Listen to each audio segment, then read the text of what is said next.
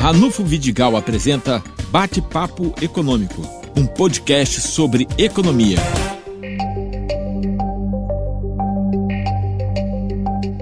A Universidade Cândido Mendes, em Campos, tem um curso de pós-graduação que publica de tempos em tempos o seu Boletim do Petróleo. Bom, o último boletim, que tem o editorial do meu amigo José Luiz Viana da Cruz, que já esteve conosco aqui no podcast e muito brevemente voltará, ele coloca claramente as preocupações em relação à decisão que pode vir a surgir no mês de abril próximo. O que, que é isso? É que o Supremo Tribunal Federal vai definir pela constitucionalidade ou não da lei de partilha da indenização do petróleo na forma de royalties e participação especial.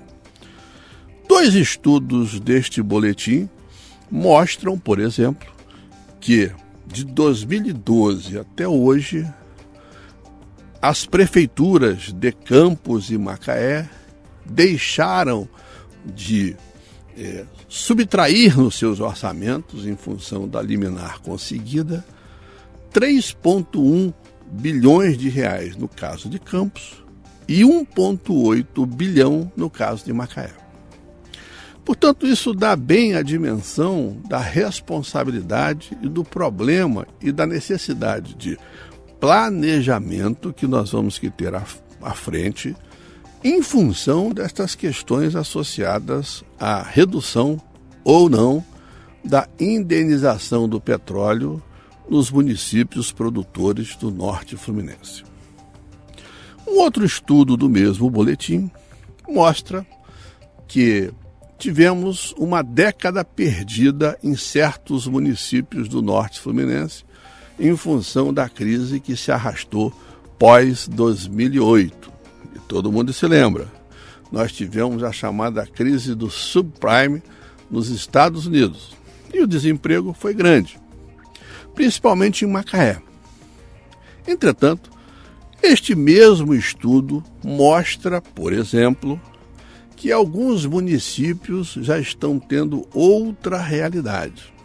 É o caso, por exemplo, de Maricá, que é o novo rei do petróleo, recebendo somas cada vez maiores de indenização do petróleo em função da produção relativa à Bacia de Santos, que tem no pré-sal o seu valor maior. Outro município que também recebe cada vez mais recursos, é Niterói, uma cidade de 500 mil habitantes e que hoje já tem guardados no cofre 4 bilhões de reais em função destes novos recursos. O boletim também mostra que no norte fluminense a situação de Macaé já vem tendendo à recuperação, a situação de Campos ainda é uma situação de estagnação. E por quê? Porque, por exemplo, a taxa de crescimento da população do município, que é a capital do Norte Fluminense, é de apenas 1% ao ano, contra quase 2% em grandes municípios, médios municípios do Brasil e da região costeira. Bom, e aí, não podíamos deixar de admitir que temos o novo tempo do Porto do Açu.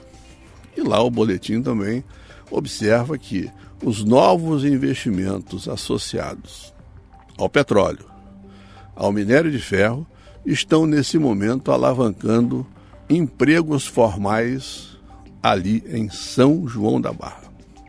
Aliás, quando nós tentamos observar o que pode acontecer ao longo de 2020, é bom sempre ver o que é que está acontecendo com as três matérias-primas mais importantes do Norte Fluminense. Em primeiro lugar, vamos ver o que está acontecendo, por exemplo, com o minério de ferro. Se a gente fizer uma comparação da sua cotação hoje em relação a 12 meses atrás, o minério de ferro tem um aumento de 25%. Um bom aumento Isso decorre exatamente de que a Vale do Rio Doce parou sua produção naquela crise ambiental. Outra matéria-prima muito importante é o açúcar. Não nos esqueçamos que 5 mil empregos são gerados todo ano, empregos temporários, na safra em Campos e São Francisco. Pois bem, o açúcar está 10% acima hoje em relação a 12 meses atrás. E o etanol também está favorável em função da cotação da gasolina, que é o seu concorrente natural. Finalmente, o petróleo. O petróleo está apenas 3% acima do mesmo período do ano passado. Isso significa dizer que dificilmente nós vamos ter, ao longo deste ano, uma grande recuperação de recursos da indenização petrolífera tão importante para os orçamentos municipais. E mais, segundo o professor Roberto Moraes, que já esteve conosco aqui no podcast, se em abril houver uma perda desta liminar, simplesmente deixarão de circular na cidade de Campos cerca de 350 milhões de reais num horizonte de 12 meses. Portanto, são situações preocupantes que com certeza as lideranças sindicais, as lideranças comunitárias e empresariais estão acompanhando.